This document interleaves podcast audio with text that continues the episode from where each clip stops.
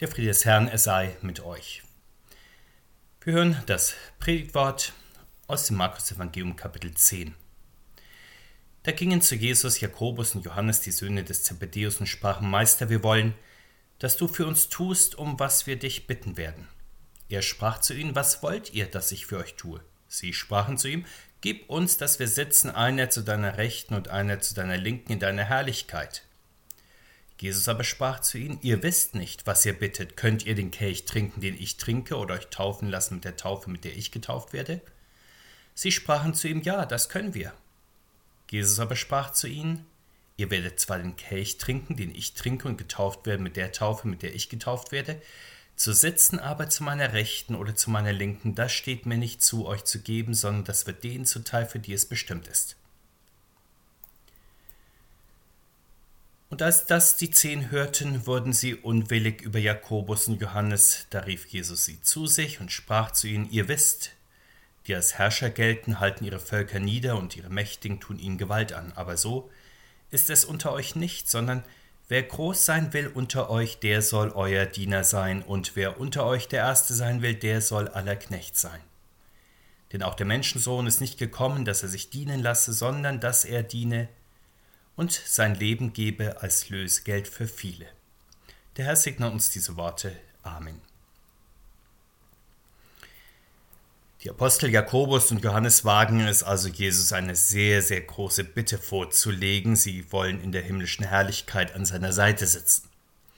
Wollte man ihnen übel, könnte man unterstellen, dass sie die blanke Vetternwirtschaft treibt, waren beide doch Vettern des Herrn mütterlicherseits und vielleicht versucht, das dann beim Herrn auch auszuspielen. Die besten Plätze im Himmel, also eine Frage von Vitamin B.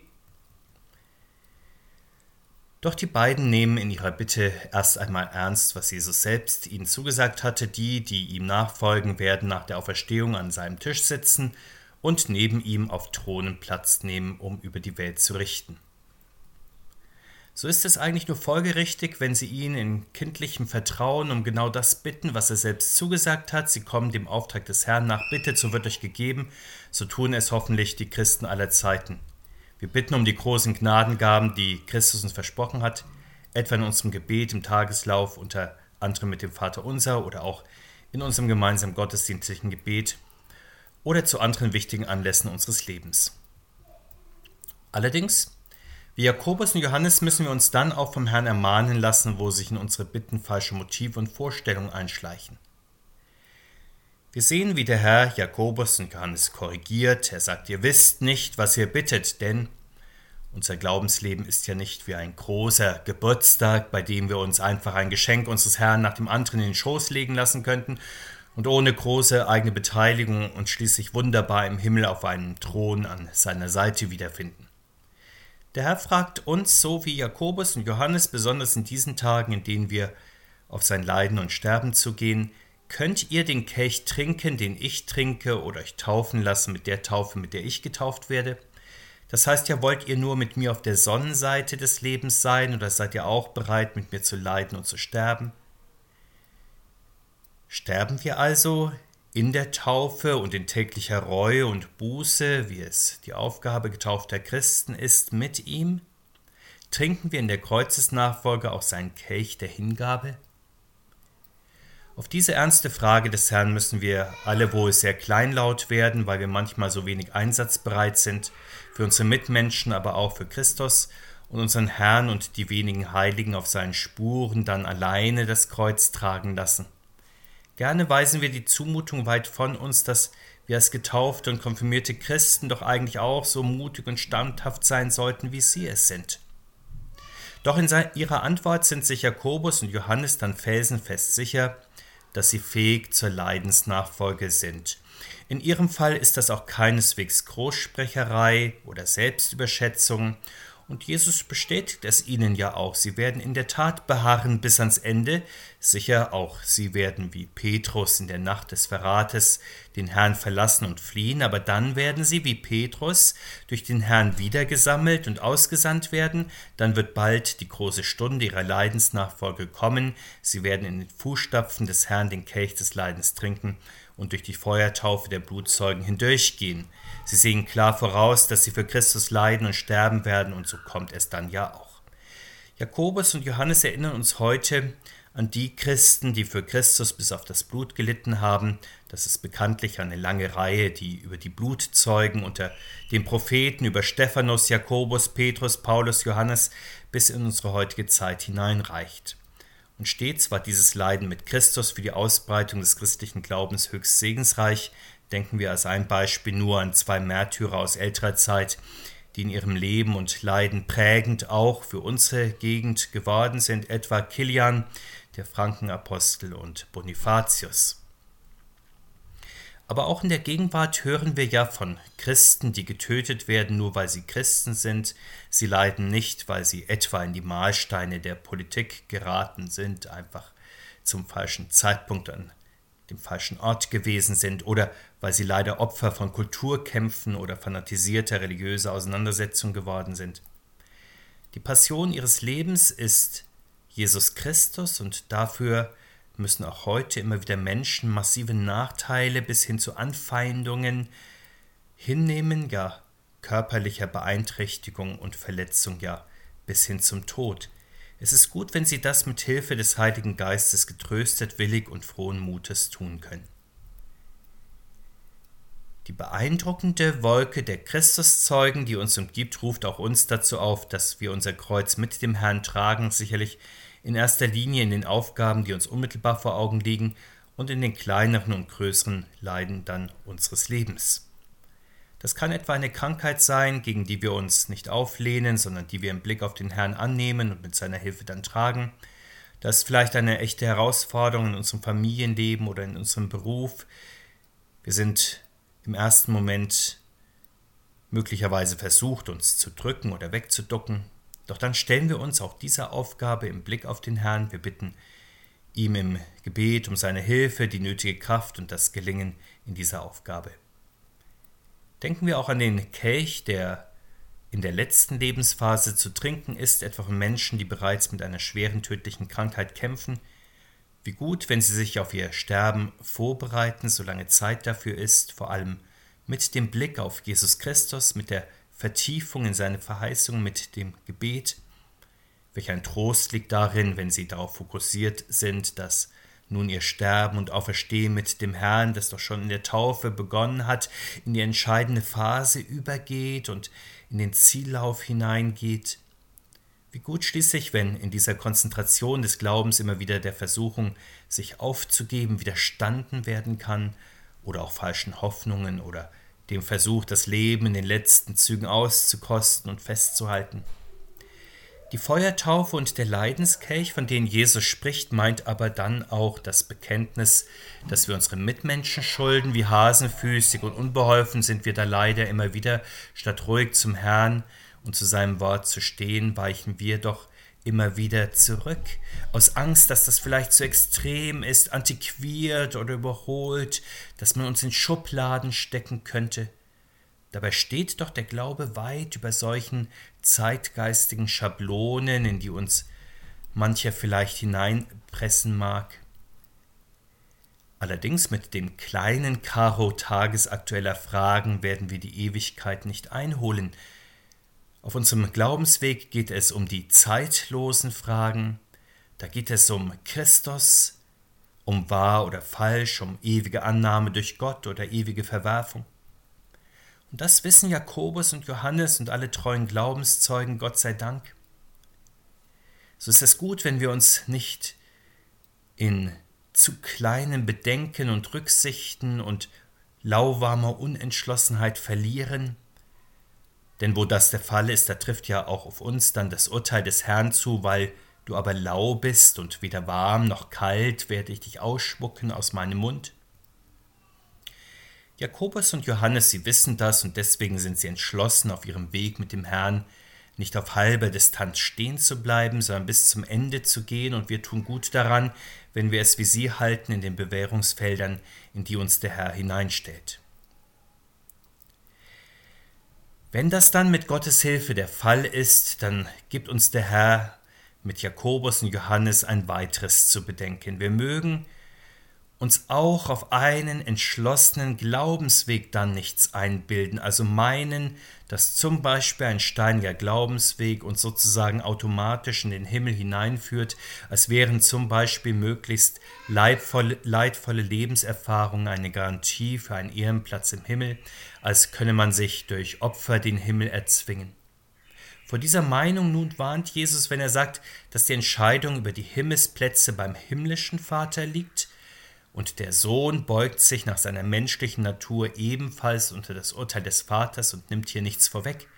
Es liegt also am Ende alles an der Gnade Gottes und nicht an menschlichen Bemühungen und bestimmten Erfolgsmodellen des christlichen Lebens, sei das nun ein entbehrungsreiches, ein einsatzwilliges, ein bekennerfreudiges, ein opferreiches Leben oder anderes mehr. Der Blick des Jakobus und des Johannes auf die himmlischen Ehrenplätze kommt bei den anderen Aposteln sehr schlecht an, so erfahren wir es. Diese verstehen das als unsolidarischen Ehrgeiz, als Postengeschacher und Herrschsucht. Vielleicht sind die anderen Jesusfreunde ihrerseits nicht ganz frei von Neid gegenüber den Brüdern, selbst wenn sie da einen wunden Punkt bei ihnen getroffen haben sollten. Diese beiden Brüder nehmen ja bekanntlich in der Schar der Zwölf eine hervorgehobene Stellung ein, und so ist Jesus genötigt, auf die Frage nach dem Herrschen und Dienen in der christlichen Gemeinde einzugehen. Jesus sagt zu den Aposteln und allen Mitarbeitern der Kirche, euer Amt soll ein Dienstamt sein, kein Herrschaftsamt.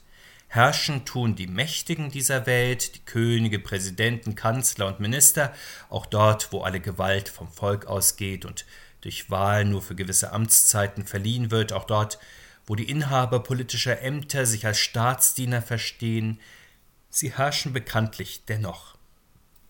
Und auch wenn sie sich als gesellschaftliche Förderer, als Wohltäter und Mehrer des Gemeinwohls im Auftrag des Volkes sehen, Sie üben die ihnen verliehene Gesetzgebungsgewalt aus. In klarer hierarchischer Gliederung von der Spitze des Staates über die Ministerien, Behörden und Ämter bis an die Basis.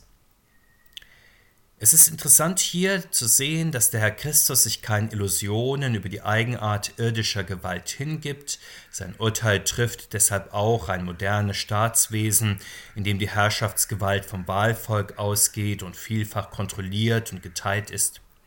Weltliche Herrschaft ist grundsätzlich egoistisch. Es geht um Überordnung und Unterordnung, um Ermächtigung des einen und Entmächtigung des anderen, um Privilegien und Kompetenzen für den einen und Pflichten für den anderen. Hiervon nun unterscheidet Jesus sehr klar den Auftrag der Kirche und sagt, aber unter euch ist es nicht so. In der Kirche gibt es keinen Herrschafts-, sondern einen Dienstauftrag. Wer in der Kirche groß sein will, der soll groß im Dienen sein. Wer der Erste sein möchte, der soll sich allen anderen unterordnen. Im Gefolge des Herrn soll jeder dem anderen dienen mit den Gaben, die er empfangen hat. Aber sehen wir genauer, was heißt das, dass der Erste der Diener aller sein soll? Wie genau ist das gemeint? Das hat Jesus ja selbst gezeigt. Er, der Herr, wurde zum Knecht, er diente den Menschen mit seinem Leben, auch seinen Jüngern etwa diente er in allen Dingen, sogar beim heiligen Abendmahl, wo er nicht nur an alle sein Leib und sein Blut austeilte, sondern zuvor ihnen auch noch die Füße wusch. Und schließlich wurde der Herr des Himmels und der Erde auch noch der Allerverachtetste unter den Menschen geschlagen, verspottet, verklagt. Er hat sein Leben im Dienst vollständig eingesetzt, ja ist dahingegeben als Lösegeld um damit die Menschen freizukaufen, die versklavt waren durch Sünde, Tod und Teufel. Und natürlich, es gibt unter den Menschen immer wieder die Versuchung, Macht auszuüben, auch unter den Christen.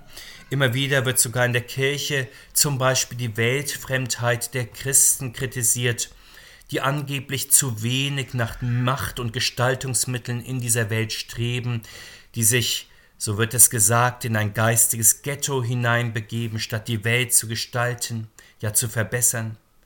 Weltlich, so sagt man, wenn man dieser Richtung angehört, soll der Glaube doch sein und mitten in der Welt wirken.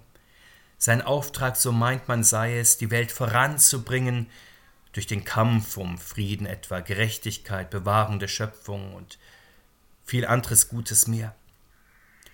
Doch das Reich des Glaubens, so lernen wir hier, unterscheidet sich streng vom Reich dieser Welt. Und deswegen sagt Jesus an anderer Stelle, dass sein Reich nicht von dieser Welt ist, deshalb sollen seine Jünger auch nicht sein Reich in dieser Welt suchen, sie sollen nicht wie die Mächtigen herrschen wollen, sondern dienen, und dieser Dienst wirkt dann aber in die Welt hinein, etwa durch das Füreinander in den Familien, durch die Berufsarbeit, die hingebungsvolle Berufsarbeit, durch die Gemeinschaft mit dem Herrn in der Kirche. Durch diesen Dienst der Christen also wird die Welt dann durchaus in der Tiefe geprägt, vielfach auch zum Besseren verwandelt. Das also ist die Kreuzesnachfolge, in die uns der Herr in unserem Alltag ruft, Deshalb sind wir bemüht, den Menschen, die uns brauchen, nützlich und hilfreich zu sein. Je mehr wir dabei Christus im Blick haben, umso mehr Kräfte werden uns geschenkt werden. Wir sorgen uns dann nicht mehr, ob andere das Gute, das wir tun, auch ausreichend sehen und schätzen, ob uns auch gebührend gedankt wird, ob wir auch entsprechend etwas zurückbekommen. Diese sehr menschlichen Überlegungen lähmen ja irgendwann unseren Eifer für das Gute.